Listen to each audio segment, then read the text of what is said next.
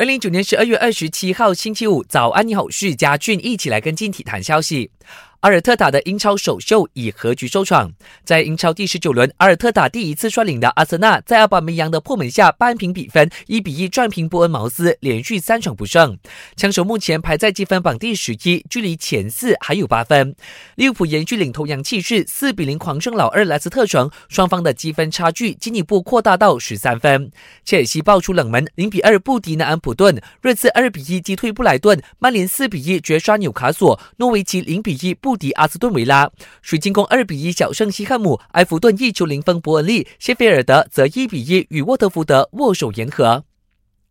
大马羽球大师在倒数两个星期，我国男单刘国伦今年因为频频受伤，排名下跌到第三十，必须从资格赛打起。他就表示自己已经做好准备，面对一天双赛的考验，并期待交出好成绩，以吸引赞助商，延续自己的羽球梦。